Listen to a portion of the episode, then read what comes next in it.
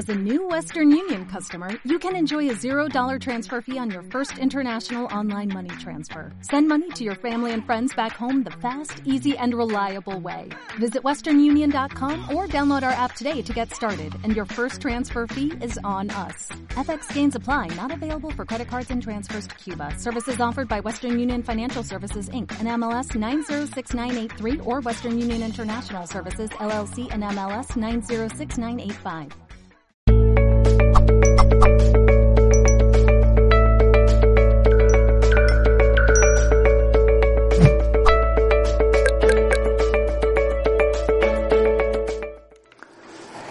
La, med- la mediunidad no es un juego.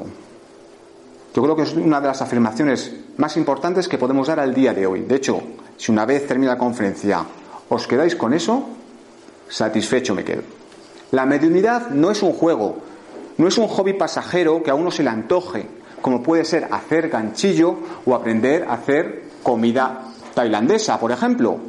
No es un divertimento para pasar el rato o para ser el centro de atención en, es- en nuestro grupo de amigos. De igual forma, no es, una, no es una manera de sacar un dinerillo extra y así podernos comprar ese joyerío que siempre hemos querido. No, no. A lo largo de todo lo que expondremos a lo largo de hoy, nos daremos cuenta de que si uno desea desarrollar la mediunidad seria y consecuente, es preciso un cambio radical en su forma no sólo de vivir, sino de entender la vida.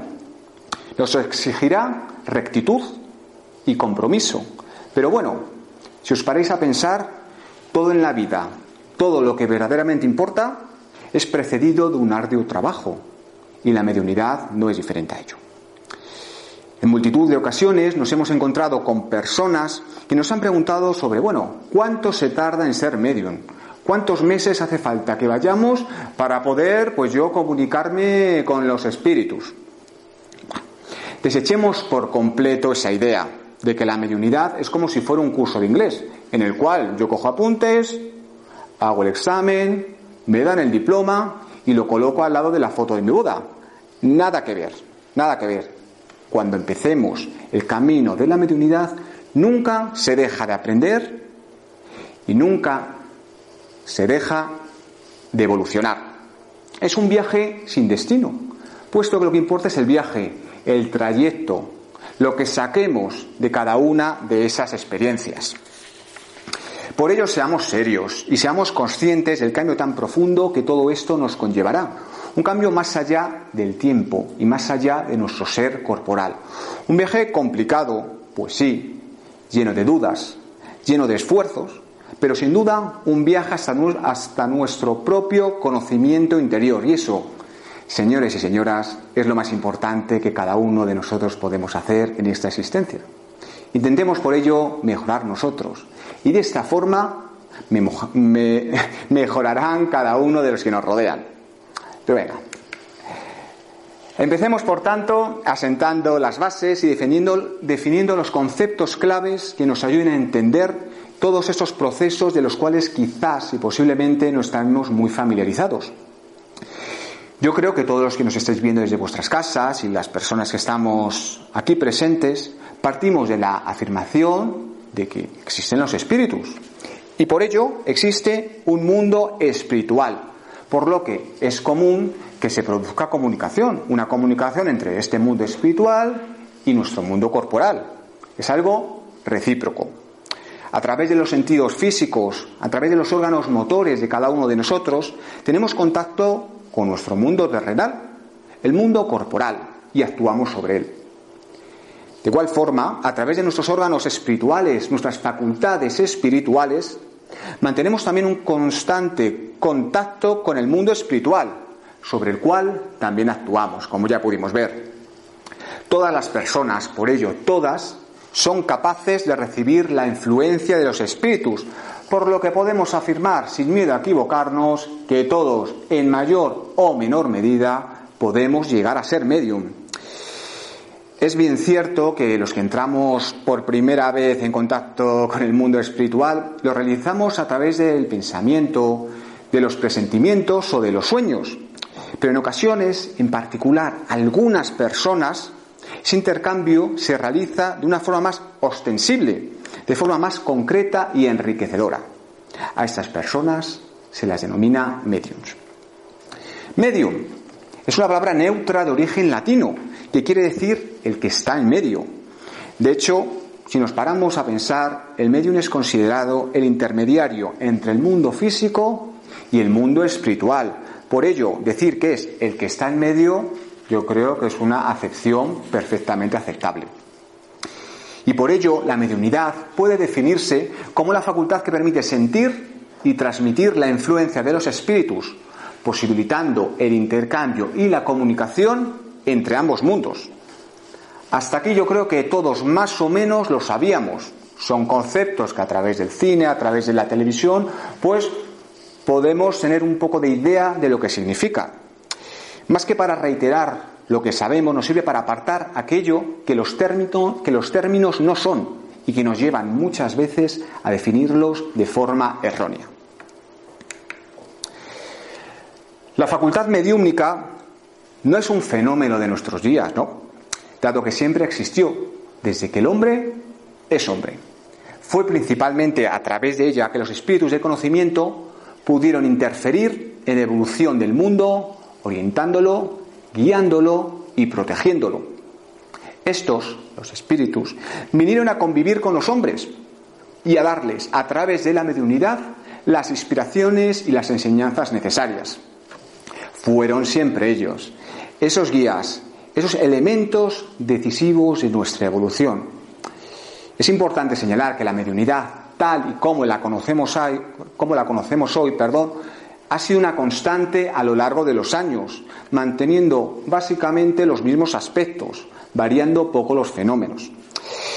Esto nos indica que la ascensión espiritual del hombre es aún muy lenta. Todavía tenemos que, ir siendo conscientes de toda esta espiritualidad para poder irla desarrollando en mayor medida. Si es verdad que antiguamente, pese a que la mediunidad no era muy conocida y mucho menos generalizada, no por ello dejaba de ser admitida, estudiada y utilizada en beneficio individual y en beneficio colectivo. En las épocas en las que la humanidad vivía en un régimen patriarcal de clanes o de tribus, la mediunidad era un atributo de unos pocos que ejercían un dominio espiritual sobre el resto. Después pasó a los círculos cerrados de los colegios sacerdotales, creándose castas privilegiadas de inspirados, y poco a poco fue difundiéndose entre el pueblo, dando lugar pues, a los videntes, profetas, adivinos, pitonisas, etcétera, etcétera, que llegaron a ejercer una innegable influencia en los medios en los que actuaban. Tanto en la India como en Persia, Egipto, Grecia, Roma, siempre fue utilizada como fuente de poder y de dominación. Y tan preciosa que originó la circunstancia de ser concedida solamente por medio de la iniciación a unos pocos individuos en determinados enclaves secretos, con obviamente connotaciones místicas. A día de hoy podemos, podemos verificar esto. Hay, existen multitud de este tipo de colectividades que prometen la iniciación bajo las más rigurosas condiciones de misterio, formalismo, claro, talón bancario, si bien con mediocres resultados, pues como es natural. Solamente, solamente después del advenimiento del espiritismo, recordar mediados del siglo XIX, las prácticas mediúnicas se popularizaron y fueron puestas al alcance de todos, sin restricciones y sin secretos. El conocimiento actual, no obstante, es aún muy limitado porque estamos con relación al universo muy bajos en la escala evolutiva. La Tierra es un planeta muy imperfecto aún. Los hombres van aprendiendo lentamente.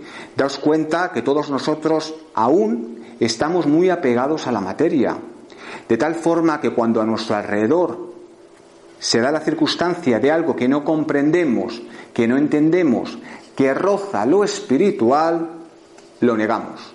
No nos interesa, al menos hasta el día de hoy. Podemos afirmar que de forma general los hombres primitivos que, vivían mucho por instinto, la sensibilidad no iba más allá de lo plenamente superficial y actuaban solamente en los límites del propio ambiente para el mantenimiento de su propia vida, a través pues, del calor, del frío, del hambre, del miedo. Poco a poco el hombre fue evolucionando hasta comprender la naturaleza de todo aquello que le rodeaba.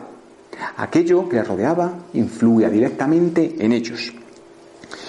Sintió el viento y no se atemorizó, vio la lluvia y se sintió dichoso, produjo el fuego y sí, se calentó se aplicó más y más y promovió las uniones entre las tribus, creando las comunidades, las ciudades, los países, iniciándose de esta forma la vida en colectividad.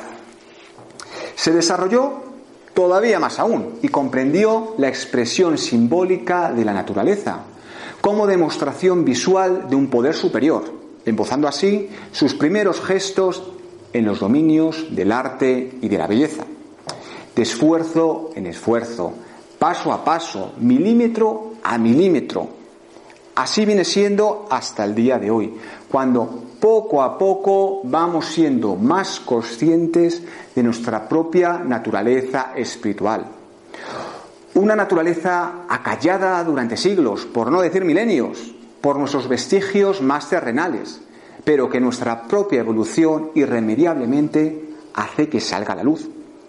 Y seguirá evolucionando, por supuesto, dando lugar a una mayor conciencia de nuestro propio ser, penetrando en los mundos más allá de la materia, vislumbrándonos a los mundos espirituales, vedados completamente a nuestros ojos, hasta ahora. Todo ello, pues sí, nos puede hacer reflexionar sobre el hecho de que cuanto mayor sea el conocimiento y aprendizaje de todo lo que acontece del mundo espiritual, mayor será nuestro desarrollo de la intuición y, consecuentemente, tanto mayor el campo que el individuo abarque en la percepción de fenómenos y de los aspectos de la vida espiritual. Como veis, el proceso de la mediunidad es algo muy lento, pues nos hace abrir puertas y ventanas que ni siquiera sabíamos que existían. El hombre, como, hombre que es, se encuentra encarnado en un planeta de expiaciones y pruebas, en un planeta material. Y ese apego a lo terrenal nos ha provocado, pues lo que decíamos, un desapego a todo aquello que no podemos entender. No podemos entender de momento, porque bueno, para eso estamos aquí. Sigamos entrando paulatinamente en el meollo de la mediunidad. Como hemos dicho, como hemos dicho al inicio, son muchas las personas que se acercan a un centro espírita, pues desean desarrollar su mediunidad, contactar con los espíritus, obtener experiencias de origen espiritual. Todo ello me parece perfecto, me parece loable. Pero claro, la cosa se complica cuando se les pregunta directamente, pero bueno, ¿por qué quieres ser medium? De hecho, yo creo que es una pregunta que nos deberíamos hacer todos ahora mismo dejar el café al lado. ¿Por qué quiero desarrollar mi, mi mediunidad? Ya hemos dicho, ya hemos dicho y veremos más adelante todo lo que implica ser medium, todo el trabajo que tienes que estar dispuesto a desarrollar. Y no solo un martes y miércoles de 5 a 6 y los viernes pues si no tienes ningún otro plan, no, no. Un trabajo que implica una transformación en todo y cada uno de los aspectos de la vida. La práctica mediúnica seria, responsable, sin atisbos de egolatría personal, tiene una serie de objetivos. ¿De por qué? Que debemos tener en cuenta. Primer objetivo, el primer objetivo de la mediunidad debe ser, y es la caridad. La ayuda constante es el motor de la práctica mediúnica. Ayudar tanto a las personas que se encuentren a nuestro lado, personas encarnadas, como aquellos espíritus encarnados que se encuentran confusos, que no saben qué ha ocurrido, que necesitan esclarecimiento. Pues para ahí están los mediums. En ambos casos nosotros, al estar más en contacto con el mundo material, nos será vibracionalmente más factible llevar a cabo dicha ayuda. Otro de los objetivos a, reseñar sería la adquisición de conocimientos por parte de la espiritualidad mayor, para poder seguir desarrollándonos como seres espirituales. aumentando de esta forma nuestra franja vibracional y mejorando como personas. Estos también son los objetivos de la reencarnación. La mejora constante, la mejora como persona. De esta forma no solo evolucionemos nosotros, sino todos los que nos rodean. Esos son los dos objetivos principales que toda persona debería plantearse como fin último a la hora de empezar a desarrollarse como medium. Pese a lo dicho, es bien cierto que muchas de las personas que se acercan a los centros espíritas lo hacen con un fin meramente lucrativo, sacarse un sobresueldo y ahorrar para esas vacaciones soñadas en Torrevieja. Cada uno es libre, cada uno es libre de hacer y pensar lo que quiera, vamos, bastaría más. Pero teniendo presente que cada uno de los actos de hoy traerá una consecuencia en el mañana. Así que ya como todos somos adultos, pues cada uno debe elegir su camino. Como sabéis, cada uno de nosotros presenta unas vibraciones diferentes. Aquella persona que profesa caridad, que es simpático, que no duda en ayudarte, pues tendrá una, vibración pues tirando alta. En cambio, una persona que solo piensa en sí misma, una persona que siempre es pesimista, que está contando constantemente sus problemas, que intenta aprovecharse de la gente, tendrá una vibración mm, tirando a mala. Y en función de nuestra vibración estaremos rodeados de unos espíritus o de otros. Pues no nos engañemos, nosotros como mediums no somos más que un mero instrumento para que los espíritus trabajen a través nuestro, a través de nuestro cuerpo. No somos más que un canal mediante el cual podemos entablar conversación con el mundo espiritual. Reflexionemos de nuevo. Si usamos la mediunidad como fuente de enriquecimiento personal, ¿qué espíritus se comunicarán a través de nosotros? ¿Espíritus de conocimiento o espíritus que también busquen algún tipo de enriquecimiento. Ahí lo dejo.